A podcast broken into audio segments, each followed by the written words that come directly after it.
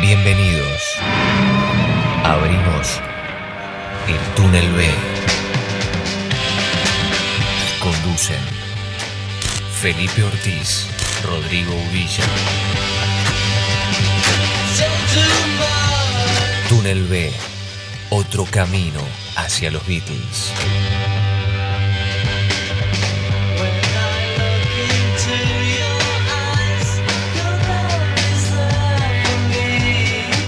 Hola, ¿qué tal a todos? ¿Cómo andan por ahí? Mi nombre es Rodrigo Villa, bienvenidos a Túnel B nuevamente. Mi nombre es Felipe Ortiz y bienvenidos a este nuevo episodio de Túnel B. Bueno, Felipe, contarles que el pasado mes de mayo se anunció a través de la cuenta oficial de Instagram de los Beatles que Here Comes the Sun ya superó las mil millones de reproducciones en Spotify, superando por centenares de millones a canciones como Let It Be, Twist and Shout, incluso a Yesterday. ¿eh? Y este predominio también se da en YouTube, plataforma mediante la cual estadísticamente la gente escucha música más que en cualquier otra. Así que este párrafo introductorio es para contarles qué qué. Y bueno, vamos a hablar de Here Comes the Sun, como, así como hace dos episodios hablamos de una canción de John, Strawberry Fields. Vamos a meternos con esta canción de Harrison y de alguna manera también a celebrar este, este logro de esta canción que es, este, es curioso que es una canción de George y no una canción Lennon McCartney, la más escuchada de los Beatles. Y es un disparate de reproducciones que está teniendo y por alguna razón que estaría interesante discutir en este episodio, esta es la canción más escuchada. Bueno, Rodrigo, la pregunta, ¿por qué te parece a ti que es esta y no otra la canción más escuchada de los Beatles? Creo que tiene, tiene un, un espíritu esperanzador, eh, un ritmo también que acompaña ese, ese espíritu, una letra que también su, el epicentro de lo que está diciéndonos es ahí viene el sol, ni más ni menos que eh, en, cualquier alegoría. Claro, como un de- símbolo de lo, lo alegre, la felicidad. de renacer, de, de- revivir, de energía, de luz. eh, son varias las, las, las posibles razones por las que esta canción sea la más reproducida de la banda. Claro, yo creo este tiene que ver mucho el optimismo general de la canción y cómo nace también la canción, que ahora vamos a, discutirlo y hablarlo un poco. Tiene mucho que ver con, con eso. Este, es una canción muy para arriba. Es interesante ver, por ejemplo, cómo la canción más escuchada no es Yesterday, que es la canción más versionada de la historia, con más de 1600, hasta el momento más de 1600, casi 2000, seguramente ya hayan versiones de Yesterday. Este es obviamente una pieza única en el repertorio Beatle, pero Here Comes the Sun tiene otra cosa, tiene otro, este, otro enfoque, otro carácter y este optimismo de que estoy hablando. Y también me la juego decir que el hecho de que pertenezca a una etapa Beatle donde los arreglos y el sonido estaba ya mucho más cuidado, ¿no? Hablamos del último periodo del, del Abbey Road. Este, creo que también influye, debe influir seguramente en que sea este tema y no otro, ¿no? Porque también otros temas hiper escuchados, como tú decías en la introducción, son Twist and Shout. Este, obviamente Yesterday, Let It Be también es otro de los grandes temas reproducidos. Pero estamos hablando de que Here Comes the Sun le gana por centenares de millones de reproducciones. ¿no? O sea, es un- una brecha bastante. Una franja bastante grande, la que hay una diferencia bastante grande con todos estos grandes hits de los Beatles, ¿no? Entonces, yo creo que viene un poco por ahí, ¿no? Por el optimismo de la canción, por lo que simboliza. Este, también las imágenes que pone Harrison en la canción, ¿no? Todas esas este, analogías con, con esto que tú decías del renacer también, ¿no? Puede tener algo que ver también la etapa de composición, edición y publicación de esta canción que, que, pertenece al- al epílogo de la banda dentro del último disco. Y mm, como decías, en comparación con, con Yesterday también la, la composición instrumental de la canción, una, una a guitarra pelada, vamos a decir, otra con banda, con orquesta, con, con arreglos de todo tipo por comparar estas dos, ¿no? La más eh, versionada contra esta, la más reproducida. Y, y puede tener algo que ver también el uso que tenga la canción, porque no olvidemos que estamos hablando de plataformas digitales, Claro. las que, las que nos permiten este conteo y que y por ende sea tenga, tenga también que ver con con, con las- la- el público que está eh, consumiendo y reproduciendo esa canción. Posiblemente de edad mediana hacia, hacia juventud hacia adolescencia sea Claro, eso es un, es un punto sea, interesante. Claro. el público que componga ese grueso de reproductores. No, uno, esto estamos haciendo obviamente un lugar común donde supuestamente los veteranos no escuchan Spotify ni ven YouTube, cosa que es completamente falsa, pero agarrémonos de algo, a eso me refiero. ¿no? Claro, sí, sí, sí, entiendo. Y, y es una canción rítmica, es una canción de, de pulso, asociable a la juventud. Este, a mí me, me- me lleva mucho esta canción a amaneceres en, en- en- boliches, cuando uno sale a- a- de noche a bailar o a alguna fiesta. o- y y es, es, es una canción que muchas veces la, la he escuchado, la han pasado en el momento que la fiesta acaba y, y que, y- y que baja un poco la, la- la- vamos a decir, la locura de la fiesta y, y arranca como ese, ese, bueno, cada uno para su casa, tranquilo. claro. Y, su- y suele, me ha pasado, que suele aparecer esta canción como una,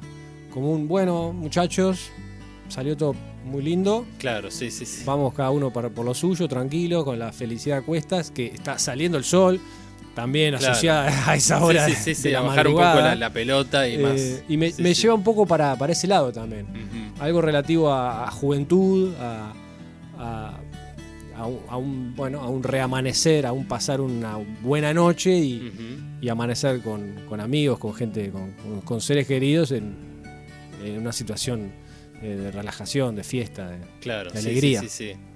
Bueno, ahí, ahí está un poco el, el- el espíritu. Hablemos un poco, Rodrigo, de, de cómo se origina esta canción y el contexto en el cual Harrison la compone, ¿no? Eh, George para el Anthology había dicho lo siguiente, había dicho Here Comes the Sun fue escrita cuando Apple se estaba volviendo como una escuela. Recordemos que fallece Brian Epstein en el 67 y tienen que ocuparse de las, de las finanzas, del dinero, etc. Ellos mismos, ¿no? Los Beatles mismos. Y crean la compañía Apple para ver cómo poder administrar mejor y que no les coman tanto en impuestos, ¿no? Este, y se estaba volviendo, decía George, como la escuela, a donde teníamos que ir a ser hombres de negocios. Firma esto, firma aquello. Además, siempre parece como si el invierno en Inglaterra siguiera por siempre. Eso siempre se habla mucho, ¿no? O sea, todo el tiempo está nublado, mucho frío, inviernos eternos en Inglaterra. Entonces parecería como si siguiera por siempre. Para cuando llega la primavera, uno siente que realmente se la merece. Así que un día decidí abandonar Apple. Parece que George estaba en una, en una reunión y dice, ta, me voy de acá, ya no soportaba más. Muy parecido a como pasó en enero del 69 cuando no aguantó más las sesiones en Twickenham y dijo Sí. adiós. Entonces abandonó y fue a la casa de Eric Clapton en Ewhurst. Creo que lo estoy pronunciando bien. Ewhurst, aproximadamente a 50 kilómetros al sur de Londres. Y el alivio de no tener que ir a ver a todos esos contadores tontos fue maravilloso. Y caminé por el jardín con una de las guitarras acústicas de Eric y escribí Here Comes the Sun. Después, decía antes, ¿no? En el 69 para la BBC, o sea, apenas había compuesto la canción, decía, solo era un día soleado y fue todo acerca de liberar la tensión que estaba acumulando en mí. Era realmente un lindo día de sol y agarré la guitarra, lo cual no había hecho durante algunas semanas por haber estado tan ocupado. Lo primero que salió fue esta canción, solamente apareció. La terminé un poco después cuando estaba de vacaciones en Cerdeña. Esto es interesante porque el grueso de la canción nace en el jardín de Eric Clapton con una de sus guitarras, pero después se va este, con Patty de vacaciones a Cerdeña y la termina ahí en, en la isla italiana, la termina de redondear la canción, ¿no? Veamos lo, lo que decía Eric Clapton sobre, sobre el origen de esta canción, ¿no? Para el documental Living in the Material World de Scorsese en el 2011, decía, fue una de esas hermosas mañanas de primavera, creo que era abril, estábamos simplemente caminando por el jardín con nuestras guitarras. Dice, yo no hago eso de caminar con la guitarra por el jardín, esto fue algo que trajo George a la situación. Era un tipo mágico. Nos sentamos en una punta del jardín mirando el horizonte, el sol brillando, y él empezó a cantar los versos iniciales y yo simplemente observé esta cosa que cobraba vida.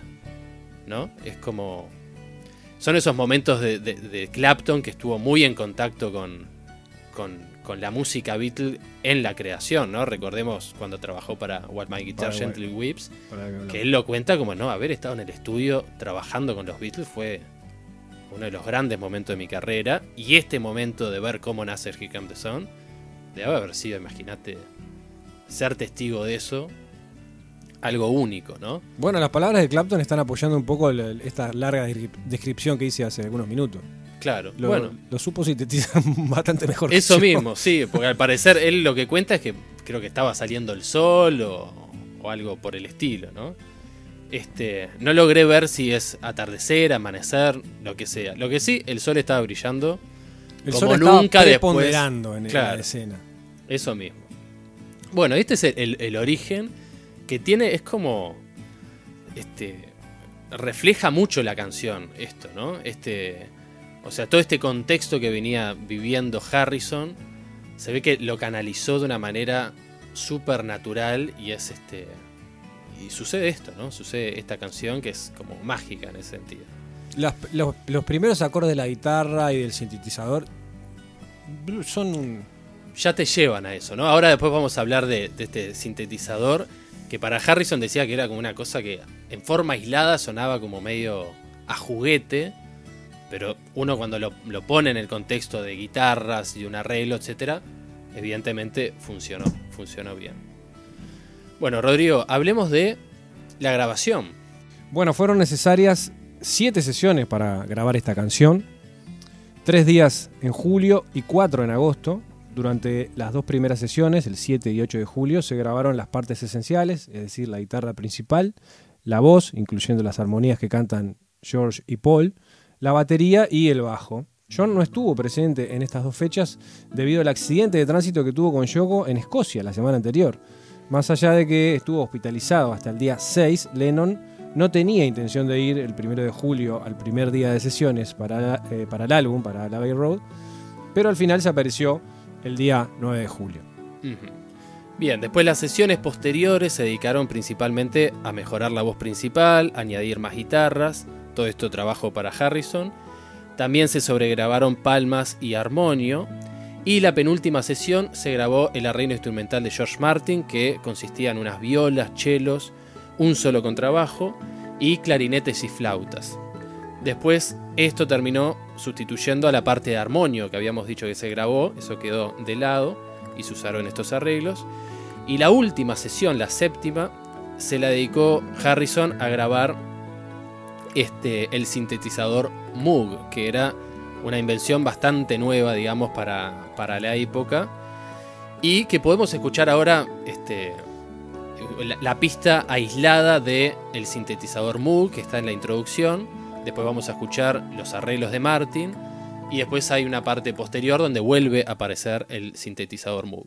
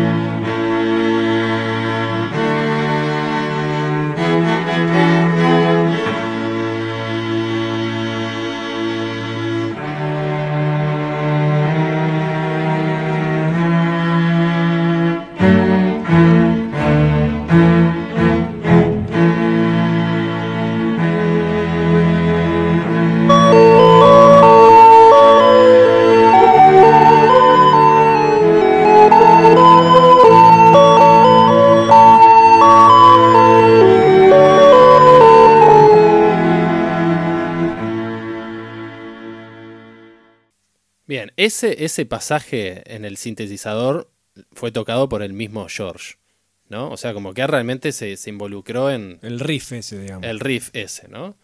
O sea, uno siempre piensa, bueno, los, los pianistas por orden de, de mejor pianista o más, este, Más dúctil, más. claro, era Paul, Paul. después John, y medio que hasta ahí, ¿no? Pero Ya mismo en el documental Get Back se lo ve a, a Harrison en el teclado componiendo, en el piano, va, el piano de cola, componiendo All Brown Shoe, Mm. ¿no? Y encontró acordes ahí que de, de no haberlo compuesto sobre el piano, la guitarra tal vez no los podría haber encontrado. Bueno, hasta Ringo tocó también ahí. Hasta Ringo, todos al- alguna, se defendían ahí se mínimamente. defendían mínimamente. Bueno, eh, escuchar eh, aisladas las pistas siempre dan alguna pista, valga la redundancia. Primero, volver al, al sonido del, del Moog este, que es. es me, me gusta decir esto a veces, pero es la canción. eh. Es el sello identitario de esta canción. Lo, lo es este sonido. Sí, sí, Y sí. por otra parte, que también compartimos en esta misma pista que, que nos trajiste, Feli, las líneas de, de cuerda que son, son preciosas, o sea, y están en la mezcla están bien abajito, cumpliendo una función completamente co- complementaria eh, y, y son divinas. eh, Sí, sí, sí, sí. Tenerlas así limpitas a- en, en un primer plano da, la, la relevancia que, que realmente tienen y que por acumulación de pistas y por priorizar quizás el, el segmento rítmico que es bastante, bastante potente en la canción, bastante preponderante, tienen que cumplir un- un- una, una función de colchón y, y nada, la visión de, de Martin también en estas cosas, como, Sí. como el tipo decía, Peren, acá creo que puede servir. Ponerlo justo, ¿no? Y Claro. él era muy amigo de la, de la cuerda, de la orquestación y, y Bueno, todas estas cosas son, claro, son las que hacen la canción y la y tal vez es por por la cual es la más escuchada, ¿no? O sea, es una canción muy Beatle en el sentido de que tiene riffs, ¿no? La canción empieza con un riff que es algo muy de, de- de la época como más este de esa transición del pop hacia el, el folk rock, ¿no? Pensemos en Day Tripper, en no sé, infinidad de canciones más que empiezan con riffs, I Feel Fine, por ejemplo. ¿no? Entonces tiene eso, tiene lindos arreglos de coros a tres voces para los, los refranes, por ejemplo. Este, tiene la participación de George Martin, ¿no? Pero de una manera como más austera y, delicada. Tiene también este, mucha riqueza rítmica, que ahora nos vamos a meter un poco con eso, porque pasan cosas súper interesantes. O sea, y tiene esta, cosa nueva del sintetizador Moog, que como tú decís, yo creo que entre el riff y el Moog están en el primer orden de lo que hace a esta canción, ¿no? Este, o lo que contribuye musicalmente al espíritu de la canción. Es sumamente interesante también eh, ver cómo Harrison ya había utilizado en su segundo disco solista, recordemos que antes de All Things Must Pass, que es como el, el primer disco solista con canciones este, en formato canción tradicional occidental de Harrison, pero Harrison había compuesto, había lanzado dos discos, ¿no? El primero era Wonderwall Music, súper interesante, que lo recomiendo para aquellos que no los escucharon. Mucha música con instrumentos indios y también guitarras eléctricas, pasa realmente de todo. Mucha influencia también de, de, de Jimi Hendrix. Este, y un segundo disco que se llamó Electronic Sound, que Harrison utilizó mucho el sintetizador Moog y quisiéramos compartir ahora con, con ustedes nada más que un pasaje de lo que fue este álbum de 47 minutos, una música súper experimental.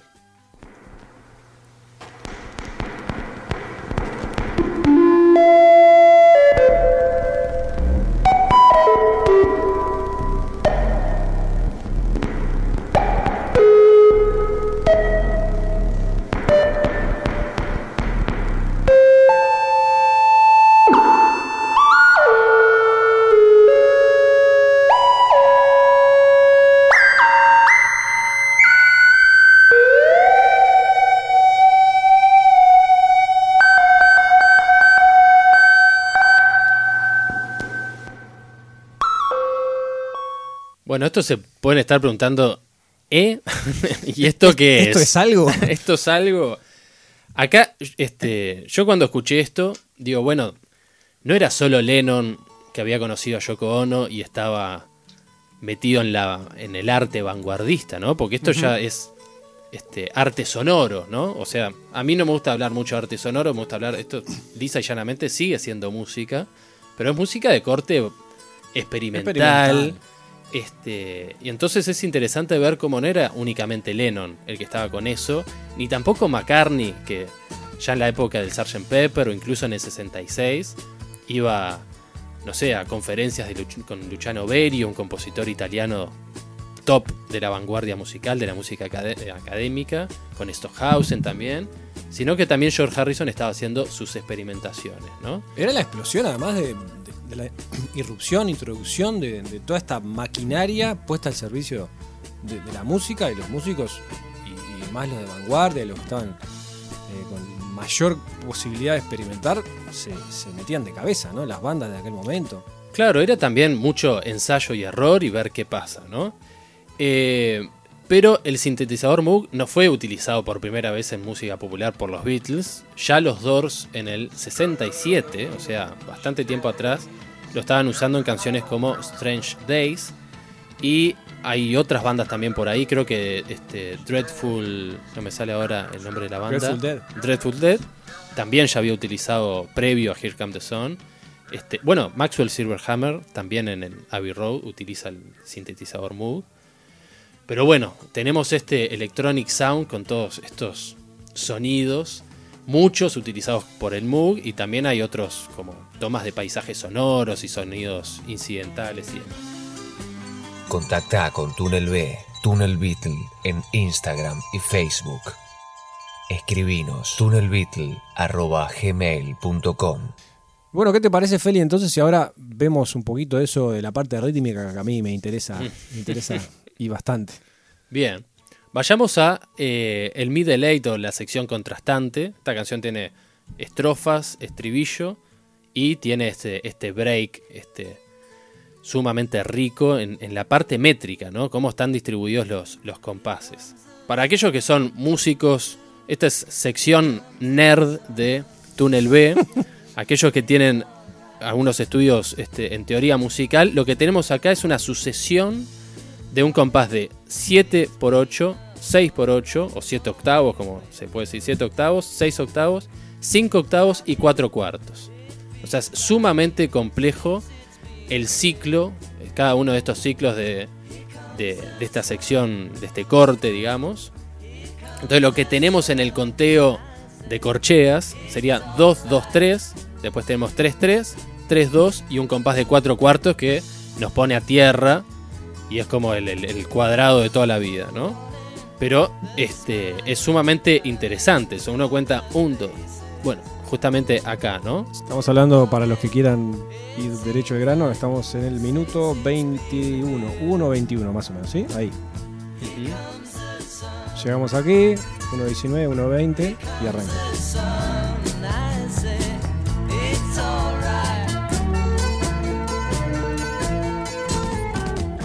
2, 3, 4, 1, 2, 3, 4, 5, 6, 7, 1, 2, 3, 4, 5, 6, 1, 2, 3, 4, 5, 1, 2, 3, 4, 1, 2, 3, 4, 5, 6, 7, 1, 2, 3, 4, 5, 6, 1, 2, 3, 4, 5, 1, 2, 3, 4, 1, 2, 3, 4, 5, 6, 7, 1, 2, 3, 4, 5, 6, 1, 2, 3, 4, 5, 1, 2, 3, 4.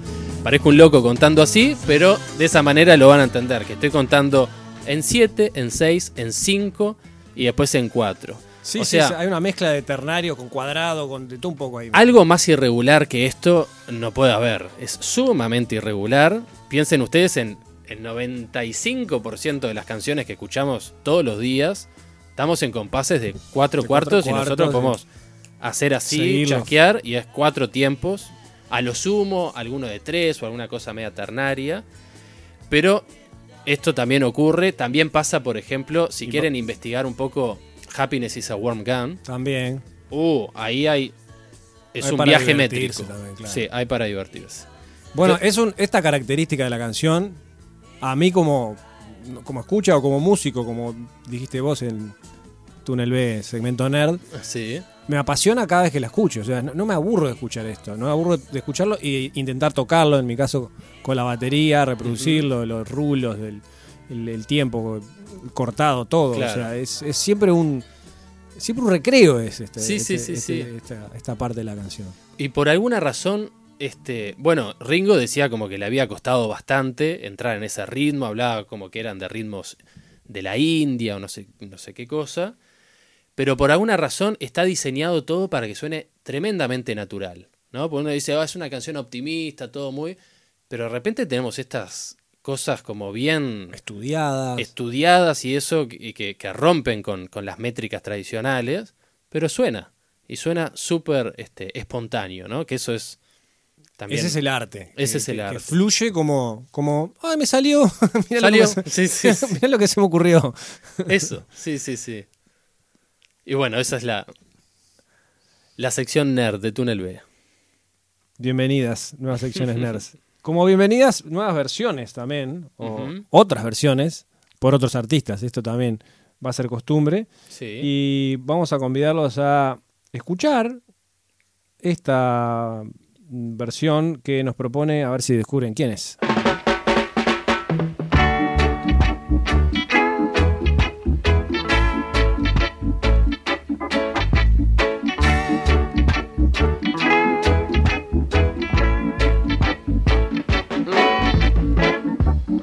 Darling, it's been a long, long, lonely winter. Little darling, it seems like years since it's been here. Here comes the sun. Here comes the sun, and I say, it's alright. Little darling.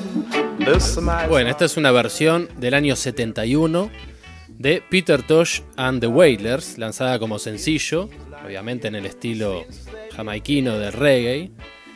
Y ya vemos ahí, por ejemplo, que esos, esos cortes y esas métricas las, las cuadratizan de alguna manera, las hacen más sencillas, no se queman mucho la cabeza.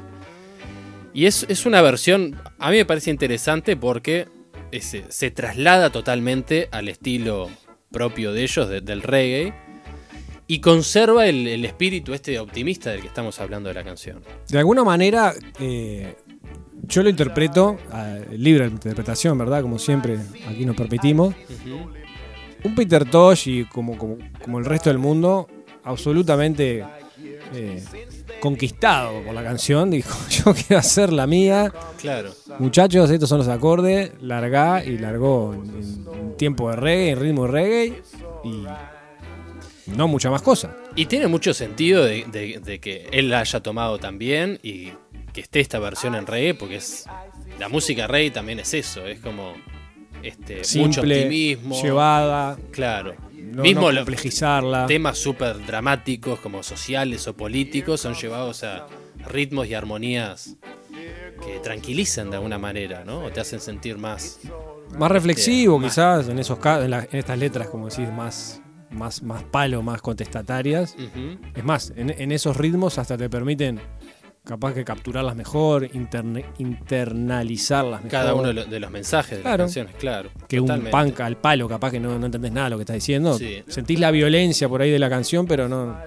Acá en el reggae te permite. Tal cual. Bueno, y también así captura, y es ideal el reggae como canal de canciones donde la- la- lo que más se repite en una letra sea Little Darling, Little Claro. Darling. Es verdad. Sí, sí, sí, sí. Pasa mucho eso en el Sí, reggae, sí, ahora sí. que decís, tal cual. Bueno, entonces estamos trayendo versiones que de alguna manera van en sintonía con el carácter o aportan algo nuevo, ¿no? A diferencia, para mencionar en forma lateral, este, encontré por ahí una versión de Coldplay que me parece, honestamente, a mi entender, para nada interesante porque es como básicamente el mismísimo arreglo de, de la original. Y lo único distinto es que lo está haciendo Coldplay. Bueno, Este, cientos, hay- cientos de seguidores de Coldplay se acaban de bajar de Túnel B. Claro, sí. A mí no, no- no me parece como. O sea, es una banda, me parece sumamente interesante, que ha hecho mucha cosa este, súper novedosa también, tremendamente popular. Pero con esta versión de Here Comes the Sun, por lo menos a mí, no, no, no le hallo como algo muy, muy novedoso o que aporte algo distinto. Lo, to- lo tomo como deber y lo dejamos como deber para la audiencia porque no la vamos a pasar. No la vamos a no- pasar. Y yo no la escuché tampoco, así que Vamos a ver qué, qué opinan nuestros oyentes acerca de esta reflexión de Felipe. Pero ahora, en cambio, tenemos para proponerles esta otra versión.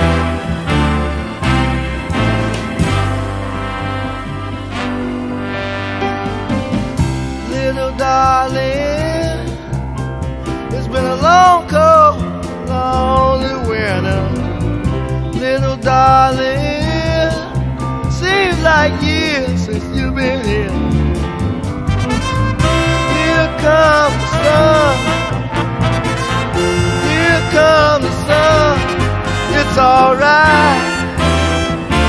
Don't you know it's alright? Little darling. ¿Qué tenemos por acá, Felipe? Bien, este es Charles Wright, ¿no? Este cantante norteamericano que arrancó en los 50 en varias bandas de doo-wop y después en el 60, en los 60 se largó como, como solista. Es una versión del 72, un año después de, de la versión de Peter Tosh y de Wailers que acabamos de escuchar. A mí me parece que aporta algo este, totalmente distinto, ¿no? Los arreglos, hay muchos caños, muchos saxos, trompetas. Este, y es algo que me parece una, una versión novedosa, la interpretación vocal está... Este, bueno, ahora estamos escuchando un solo este, como de flauta Sí, también, ¿no? quizás, sí. este, O sea, Charles Wright agarró la canción y hizo algo, algo Algo distinto. muy y interesante, Muy ¿eh? interesante. Y Arranca, también- pare- parece que va a ser una- un, rock progresivo y de repente pasa a una sección como de Big Band y parece que se coloca en un, en un espíritu más soul de repente. eh, Tiene mucho soul. Sí, también es- está bueno ver cómo estos, estas cuestiones métricas que estuvimos viendo del ritmo y eso, tanto Peter Tosh y los Wailers como Charles Wright hacen lo suyo propio. la apropian. ¿No? La- la- no, pero lo, lo transforman a algo que les quede bien para claro, su claro, arreglo, me, refiero a eso mismo. En este caso, Wright reproduce algo complejo en su medida, apropiado al, al- al ritmo que está proponiendo, al, al estilo de canción que está proponiendo, se preocupa por la reproducción dentro de, de los cánones que, él- que- que propone y que maneja, para tener esos arreglos rítmicos también reproducidos e interpretados en, en su Claro. versión, ¿no? Sí, sí, sí, totalmente.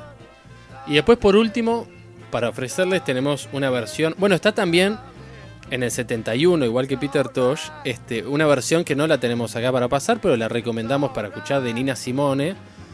Este, Ah, bastante conocida. sí. es bastante conocida, no es como muy optimista en, en lo musical, este, como la versión original, pero tiene, tiene su interés, ¿no? Además que la voz de Nina Simone es, este, es espectacular, Sí, digamos, sí. y la interpretación vocal de Nina Simone es siempre, creo que casi en cualquier canción es muy sentida siempre, ¿no?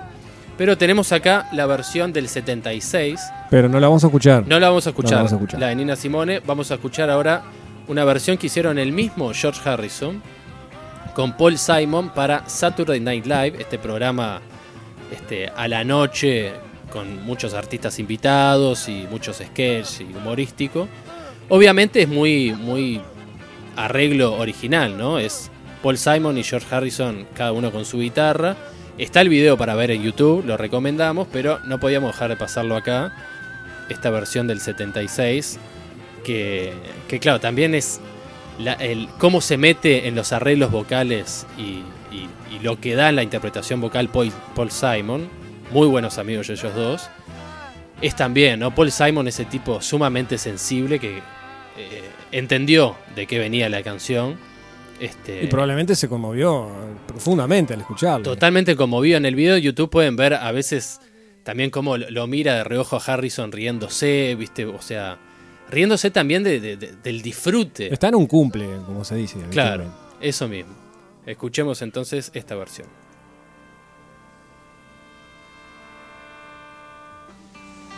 Ladies and gentlemen, my friend George Harrison. Ya está, está hasta tentado presentándolo así como. ¿Quién podría decir? Presento a mi amigo George.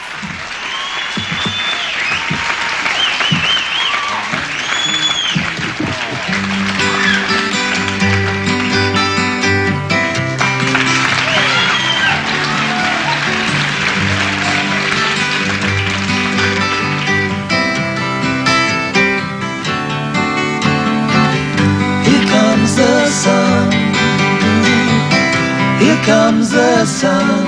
I say it's alright.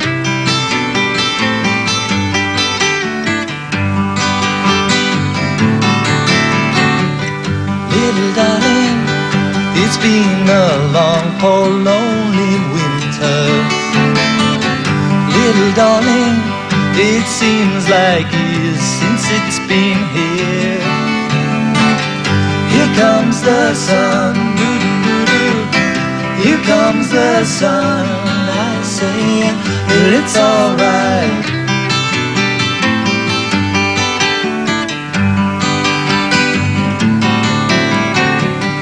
Little darling, the smiles returning to the faces. Little darling, it seems like years since it's been here. Here comes the sun, Here comes the sun. I say, it's alright.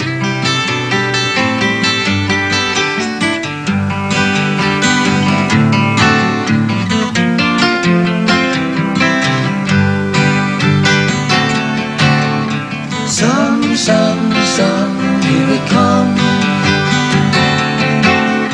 Sun, sun, sun, here it comes.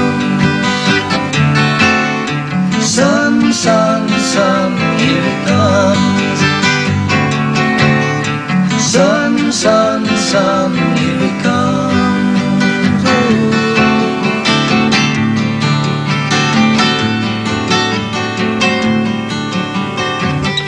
Little darling, I feel the ice is slowly melting. Little darling, it seems like years since it's been clear.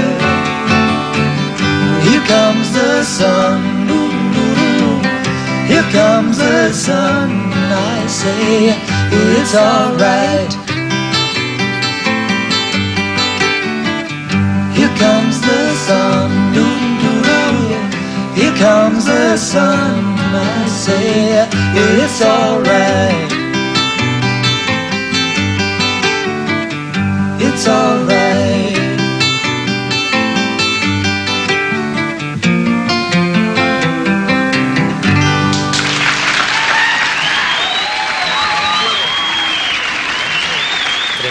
Una segunda voz ahí de Paul Simon en, en la estrofa final. Sí, sí, que se toma una, una leve licencia armónica para, para poner la voz que Claro. a él le brotó toda la vida, que la escuchó y dijo. Y claro, el tipo hizo. Lo tengo acá a Harrison, me hace sacar las ganas de hacer todas las segundas voces que tengo ganas.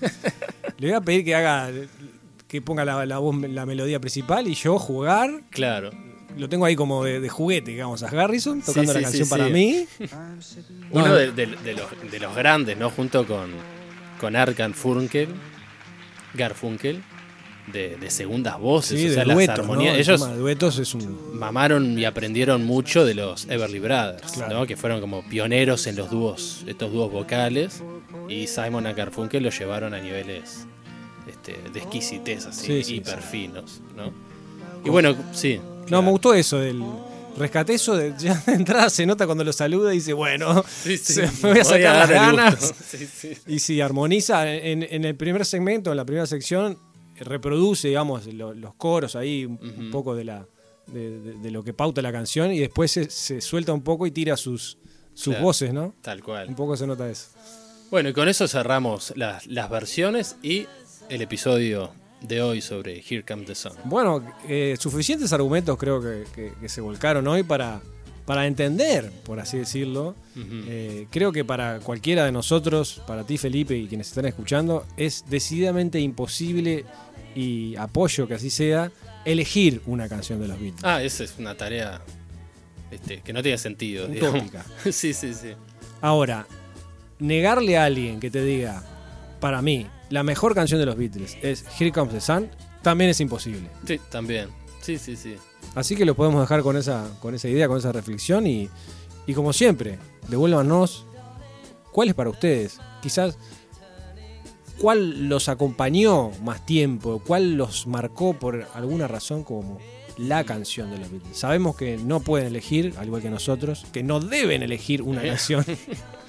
Pero quizás sí. Pero jugar a, a seleccionar una, sí. A mí me va pasando en lo personal que son por periodos. Tengo meses donde hay tal canción. Hace poco, este, The Full on the Hill fue la tenía acá, que no se me de- iba de la cabeza. La tocaba en la guitarra, en el teclado. y fue como mi canción, pero, o sea, después va, se va trasladando hacia otras, ¿no? Y así como te pasa a ti, nos pasa a todos y, y con todas las canciones o con varias de las canciones, sin, sin lugar a dudas, es un ejercicio común, es una- un padecimiento, un sano padecimiento que tenemos todos quienes, quienes abrazamos esta enfermedad, por así decirlo, ¿verdad, Feli? Bien, sí, sí, sí. Por lo pronto hoy fue para Here Comes the Sun, nuestro homenaje y bien merecido que se lo tiene. Bien, perfecto. Bueno, vamos adelantando que Ringo va a estar muy presente en nuestro próximo episodio Por supuesto que le va a tocar también. de Túnel B. Nos despedimos por hoy, muchas gracias y nos escuchamos y nos vemos en la próxima.